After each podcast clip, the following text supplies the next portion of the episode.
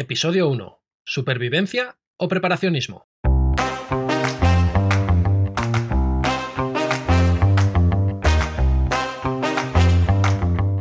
Caché de supervivencia.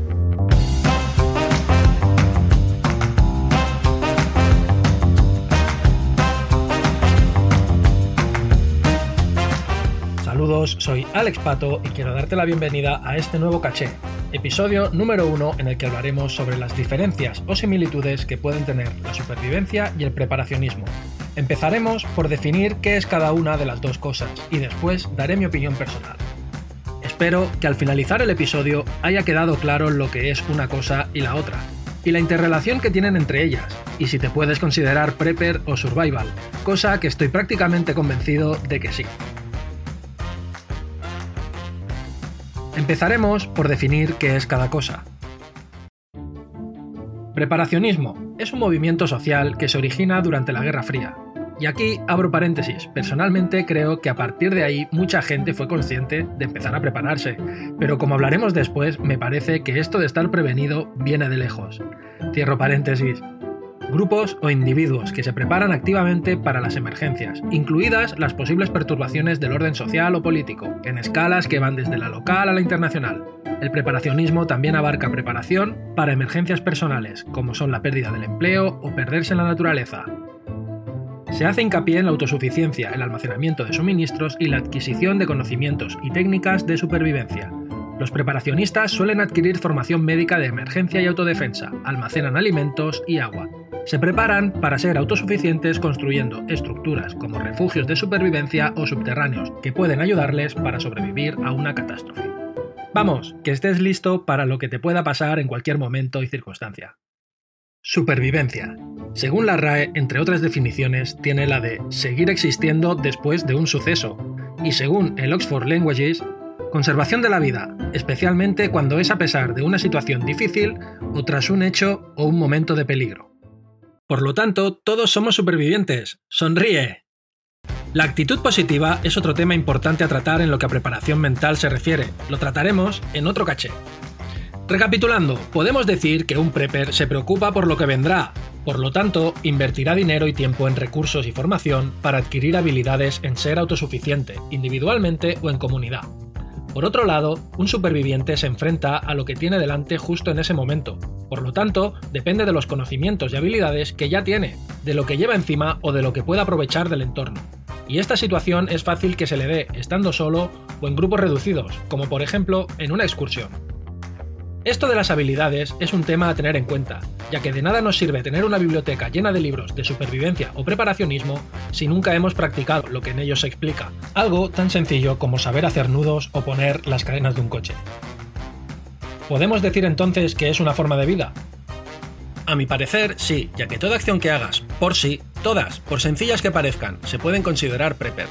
Desde llevar un paraguas en el bolso a no dejar que el depósito de gasolina esté por debajo de la mitad, ya que en caso de tener que ir a algún sitio por una urgencia no tendrás que parar en una gasolinera, y esos minutos valen oro. También sirve tener cargada la batería de tu coche, moto o patinete.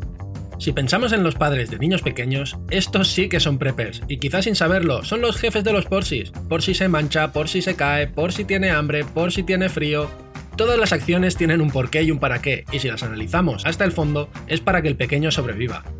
Desde siempre ha habido quien de forma innata ha ido preparado por la vida, quien llevaba dos bolígrafos a un examen por si uno fallaba, o un paquete de Kleenex en la mochila.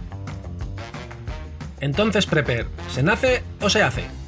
Pues como en todo, hay gente más o menos espabilada, y hay a quien la vida le ha obligado a saber sacarse las castañas del fuego.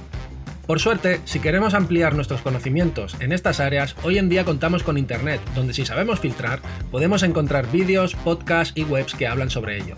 También hay muchos libros y guías que tratan sobre estos temas, incluso escuelas o academias que te forman en estos aspectos, donde te ayudan a aprender habilidades y te ponen a prueba, siempre de una manera controlada, pudiendo hablar de una supervivencia deportiva. Unas de las mejores enciclopedias donde poder aprender son las personas mayores, esa generación de abuelos, qué grandes fuentes de conocimiento. Muchos de ellos no fueron a la escuela, pero sabían de muchas cosas, conocían de agricultura, climatología, de construcción, de por qué pasan las cosas, o remedios, sabían que tenías que tomarte cuando te dolía algo, y sobre todo cómo afrontar situaciones y sobreponerse a ellas. Recuerdo que salir a pasear al monte con alguno de ellos era disfrutar de aprender cada día algo, qué se podía comer y qué no, qué tipo de animales habían dejado huellas por la pista que andábamos, de qué animal podía ser aquella madriguera, y mirando más arriba entender si aquellas nubes que se acercaban amenazaban con lluvia o no. Pero es que si nos remontamos más atrás, las sociedades o civilizaciones, para sobrevivir, desde los inicios han aprendido de la Pachamama, la madre naturaleza. Si pensamos en las tribus indígenas o nativas, ellos son los verdaderos supervivientes, adaptándose al entorno y haciendo uso de los recursos que tienen a su disposición. Volviendo al presente, tenemos que pensar en nosotros mismos y en el ahora que nos ha tocado vivir y sobrevivir. Aquí entra lo que llamaremos planes de acción o emergencia. Está claro que no vivimos pendientes de las corrientes migratorias como los nómadas para encontrar comida. Aunque tener claro dónde poder encontrar según qué recursos a nuestro alrededor ya es un paso. El simple hecho de plantearse situaciones y pensar qué haríamos ya forma parte de ese plan de acción. Para ir acabando, espero que se haya podido entender la diferencia o no entre estas dos palabras y haya quedado claro que toda acción prepper es posible que favorezca tu supervivencia. En siguientes episodios hablaremos de esos planes de acción, daré consejos de qué tener en cuenta para confeccionar el tuyo propio y demás temas relacionados con el estar preparado para sobrevivir al día a día. Sin más, si te ha gustado este episodio, agradezco que me dejes tu opinión para mejorar o me des ideas sobre temas que te gustaría que tratase. Muchas gracias y nos escuchamos en el próximo caché.